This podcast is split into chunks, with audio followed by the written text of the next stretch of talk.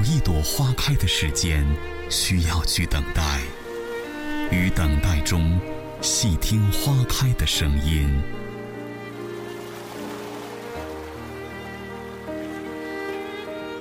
有一盏茶浓的间隙，需要去品尝。在品尝里，静观茶叶的沉浮。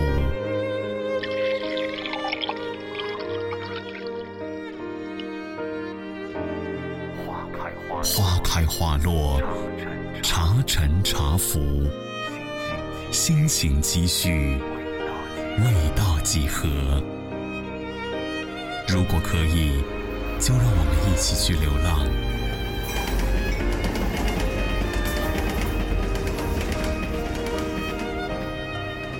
流浪在冬日傍晚的街头，流浪在暮色降临的小路。乐音网络广播电台，带你一起一起去流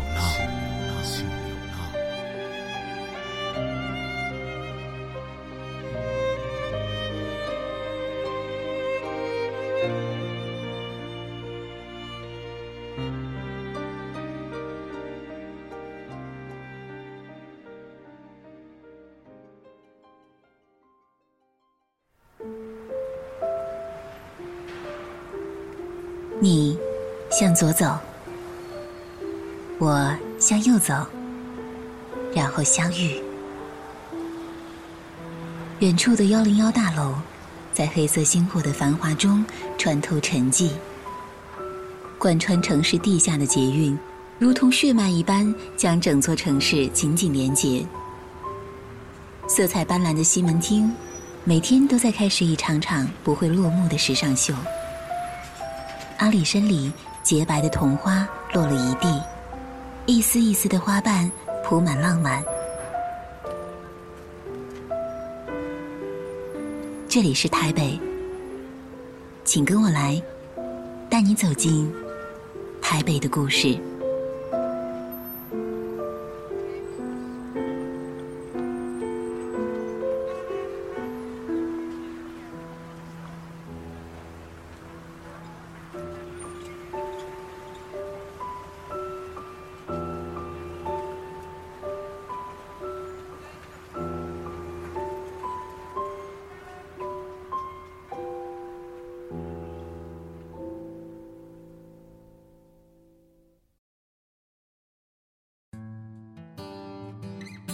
有人说，有跳蚤市场的城市，气质会特别的不一样。不论是巴黎、伦敦，或是鹿特丹、东京，跳蚤市场都像是美人眼角的一颗小痣，为城市添上一份懒洋洋的感觉。而天母集市就是台北的痣。我们不妨找一个日光懈怠的周末午后，去体验台北的那份慵懒。去士林区天母西路一号的天母集市吧，那里是全台北最大的跳蚤市场。每周六日的下午两三点开始贩卖各种新旧物品，一直到晚上九十点结束。所有的卖品或是非卖品，都是台北人所有生活的点滴与沉淀。逛一逛跳蚤市场，也许你会跟他们生活贴得很近。那边的创意区有来自台湾各地的创作者。他们带来各种充满个性的作品，期待人们能够喜欢。没有过分的商业包装，有的是创作者对理想的坚持。每一件商品都可以触碰到创作者和梦想的对话。二手市集也同样吸引，家家户户像是把家中杂物房带到市集。运气好的话，还可能遇见卖古董皮具的摊主。当然，也有不少台湾的艺人住在这一区，很多游客会抱着试一试的心态到这里看看。这里有你想不到的好东西，去淘淘宝，即使是跟闲暇的摊主聊聊天，也是一种不错的收获。看那边的老太太正在卖自己手工编织的披肩，细腻的针脚和漂亮的钩花，的确让人爱不释手。我凑上前去，想要看看仔细。这的确是一个打扮很有范儿的老太太，五十年代的赫本复古造型和她的卓越风姿相得益彰。老太太头上戴着一顶漂亮的栗色礼帽，盖住蓬松的银色卷发，小巧的鼻子，薄薄的嘴唇。我猜想，她当年一定是个美人儿。逛的差不多了吧？我们坐捷运返回吧。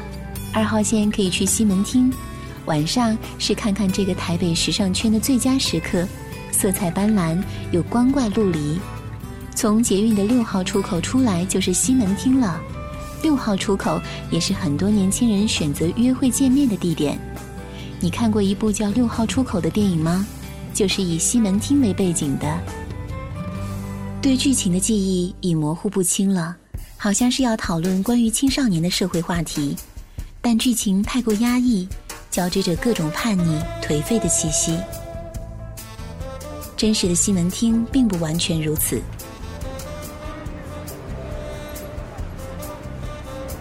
西门町很妙，妙处就在于古老又新潮。傍晚的时候，看穿着打扮新潮的黄发少年和杵着拐杖的老人们交错而行，很特别。这里历史陈旧，随便拐进去就可以看到山河日下的巷弄，而边缘又有特别的城市主题公园。你可以找到一个叫台北电影主题公园的地方。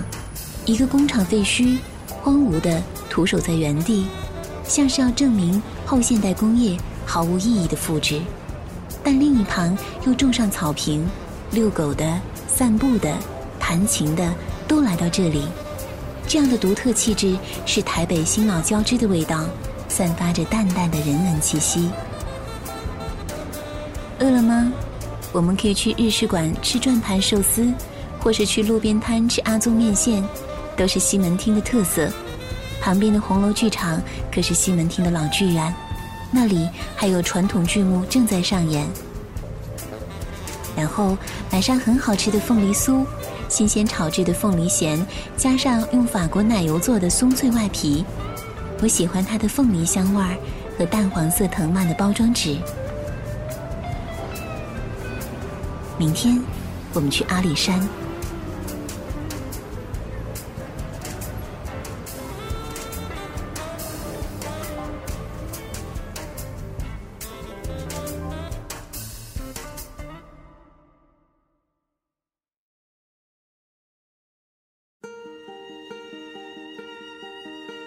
里山在嘉义县东山，我们坐火车到嘉义站，再转车去阿里山。去对面的便利店买点吃的吧。一会儿进入阿里山后，徒步登山的时候用得着。还有要准备好雨伞或是雨衣哦，因为山里的气候变化多端。对了，你身上的现金还够吗？阿里山邮局有自动提款机，但不支持国际取款或是汇兑。如果一切都准备好了，那我们上车吧。车程有点长，你可以在车上休息会儿，按下暂停键吧。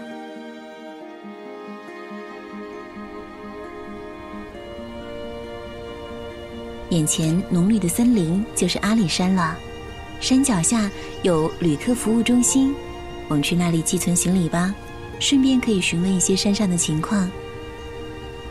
外面阳光正好。如同牛奶一般在山林中流淌，湛蓝湛蓝的天空，郁郁葱葱的树木，清新又舒服。准备好了吗？我们开始登山了。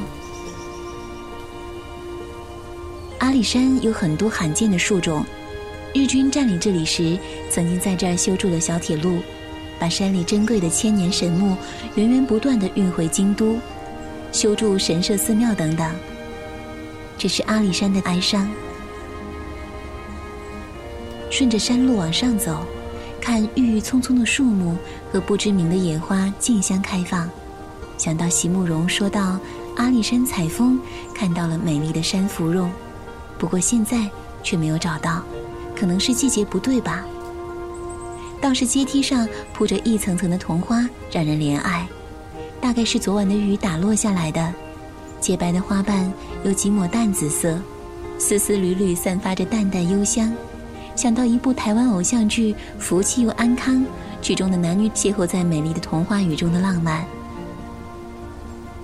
瞧，台湾的偶像剧无处不在，而且好像每一部都能成为台湾旅游局的旅游宣传片，将平时不易察觉的那些简单又美好的风景贯穿到剧情中，赋予一些情感，然后发展成了著名的旅游景点。这样的心思的确值得褒奖。事实上，桐花在台湾也是很受欢迎的。心灵手巧的家庭妇女们把桐花加到草饼中，甚至炖猪蹄等菜里，于是有了各种各样关于桐花的美味。抬头仰望这片树林，密密层层，望不到边际，一阶一阶的木栈道伸向远方。山里的树种很丰富，随处也能看到某块标识牌，记载着眼前这棵大树的年岁与性格。渐渐的，空气变得有些生闷燥热，风在耳边转动，我想是要下雨了。看那边有森林铁路，还是过去坐火车下山吧。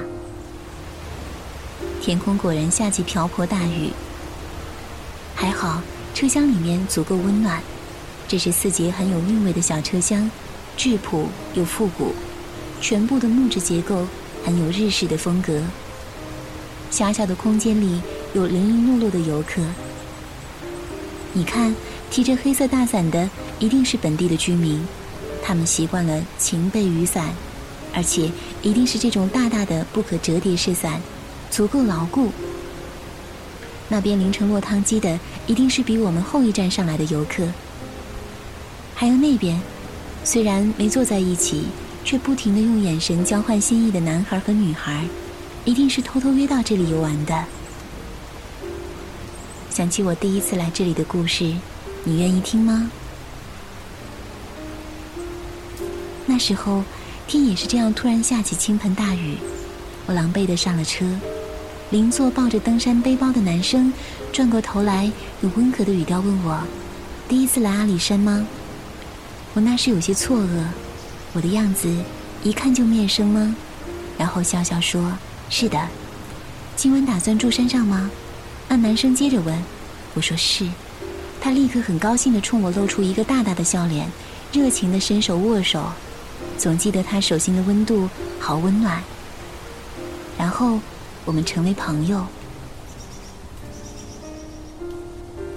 我们住在同一个客栈，他替我把行李放到房间里，然后叫了外卖一起吃，还有甜甜的台东世家。还记得他说，因为这个水果像释迦菩萨的头，所以叫释迦。我还不以为然。不过一起聊天、大笑的那种温暖，我一直记得。晚上带你去看萤火虫、看日出好吗？他说，五六月份是到阿里山看萤火虫最好的时候，它们漂浮在雾色迷茫的山林中，很漂亮的。我当然乐意的说，好啊。然后我们约定清晨三点半坐小火车上山。清晨三点多钟，我迷迷糊糊的跟在那男生身后往外走。我还记得他问我带厚衣服了吗？我摇摇头。然后他转身到房里拿了一件运动衫给我披上。就这样，一种暖流在心中涌动着。我们当时也是坐着这节小火车上山的。他就坐在你现在这个位置，我们一起看窗外，就像现在一样宁静的阿里山的夜色。火车驶到海拔最高的柱山火车站，下车，从车站一直上台阶就有一个平台，这里能够俯瞰整个嘉义城，而且每到清晨总会聚集成百上千的人。如果你愿意继续走，还得向左转上一个斜坡，上到第二个瞭望台，这里可以看到云海静静的等着朝阳。如果想要看到更好的风景，我们可以右转直到山顶。这些都是他告诉我的，就如现在我告诉你一样。然后我们一步一步向上攀爬，我们对山顶的美景坚信不疑。漫漫长路。山中很静谧，连呼吸的声音也能听得一清二楚。空气依然寒凉，我裹紧衣衫跟在他后边。路上没有灯，漆黑漆黑的一片，我心里却在忐忑不安。跟一个还不太熟悉的陌生朋友一起走夜路，没有关系吗？会有危险吗？那男生却像看穿了我的心事，回头对我微笑，问我冷吗？我点点头。他给我理理衣服，拉着我的手向前走。我心跳得飞快，不知道那算不算一种心动。在山坡上，果然有萤火虫。在空蒙的山色中，绽放着一盏一盏温暖的光芒，我的心也更加温暖起来。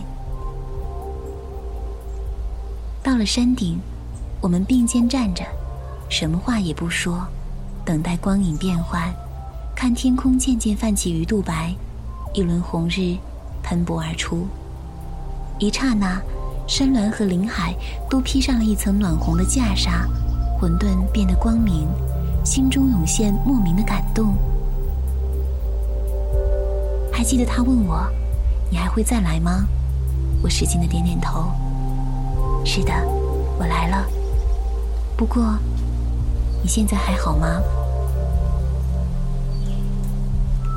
也许，你也会在阿里山遇到你的故事的。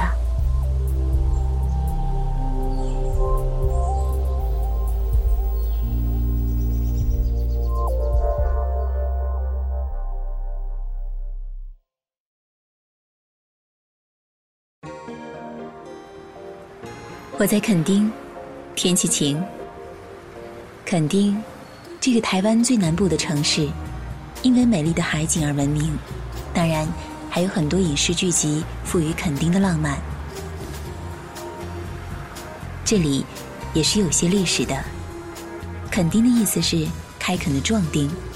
清朝时期，大陆来的一批壮丁来到这个台湾最南部的地方开垦，然后才有了垦丁。现在，这里是一片国家公园，西面的夹角是猫鼻山公园，东面的夹角是鹅銮鼻公园。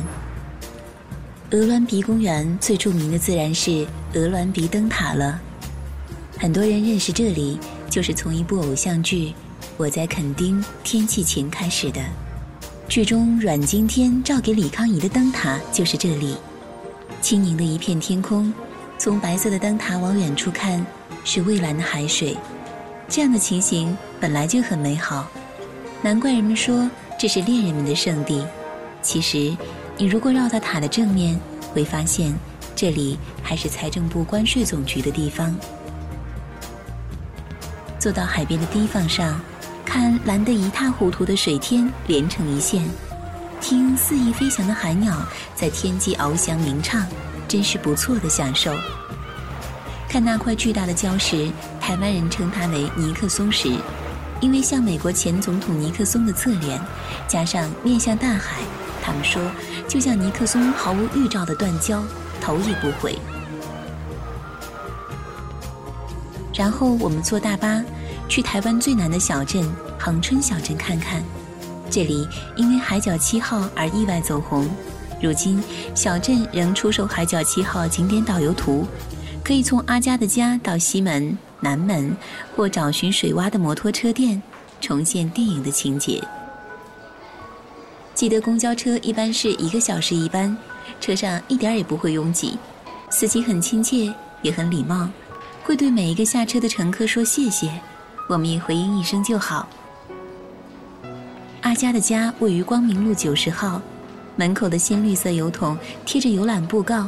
还有卖明信片和纪念品的地方，这里的绿豆爽，味道不错，冰冰凉凉的口感，和着湿湿咸咸的海风，倒是相得益彰。拍摄地点不过是一幢小小的房子，或者说更像是一个小小拐角，比电影中看起来更小，但富有生意头脑的原主人把房子原封不动地保留下来，供游人参观，购买门票就能进去。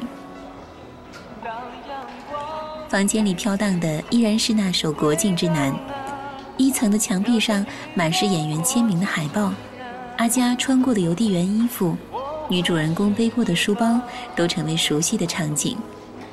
我们可以穿过木质的楼梯上阁楼看看，上楼梯要小心哦，阁楼上有一个小窗户，往外看，缥缈的海景，好像可以看见很远很远的爱情。正面墙的书柜中间有一个空格，想起阿佳抱着吉他坐在上面低声弹唱，那些小哀伤也会在心中蔓延开来。结尾，阿佳冲上去抱住友子说：“留下来，或者我跟你走。”很差劲的情话，却打动了很多人。情节算不上高明，开始也很琐碎，直到最后才能给我如梦初醒的震撼。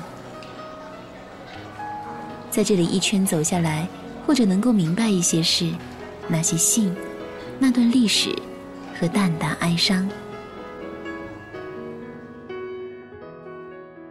垦丁的夜晚是丰富多彩的，每年四月，这里都会举行一年一度的春浪春娜音乐节。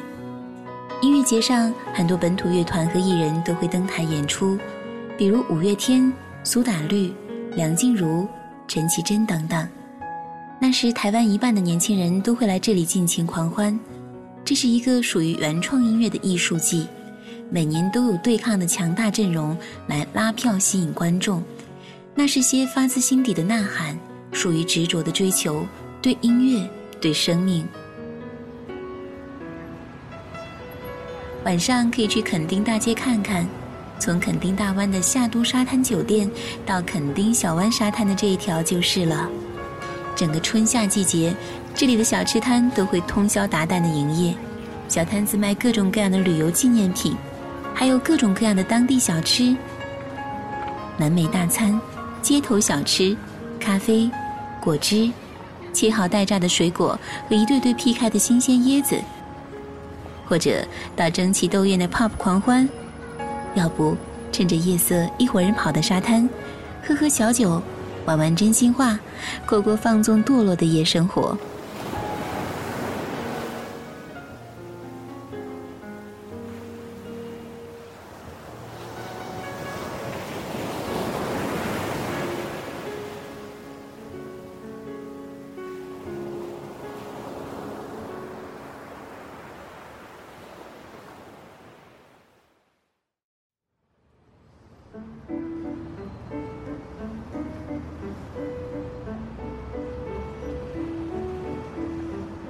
恋恋风尘中，我遇见了你，台北。这不是让人一眼惊艳的城市，却让你在后知后觉中无比怀念。于是，在离开的时候，总要不断怀想：我什么时候一定要再来，走没有走完的路，看没有看完的故事。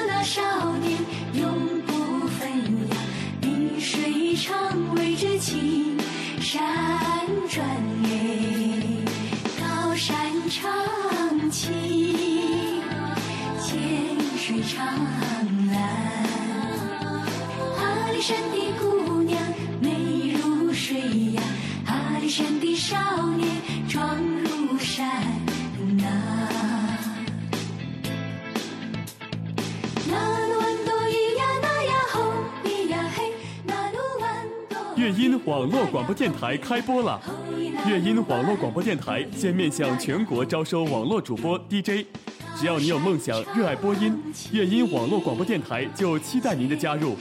详情可以加入乐音听友 QQ 群五二幺四七七二二咨询，或登录乐音网络广播电台官方网站，网址 fm 点 u e y i n 点 com。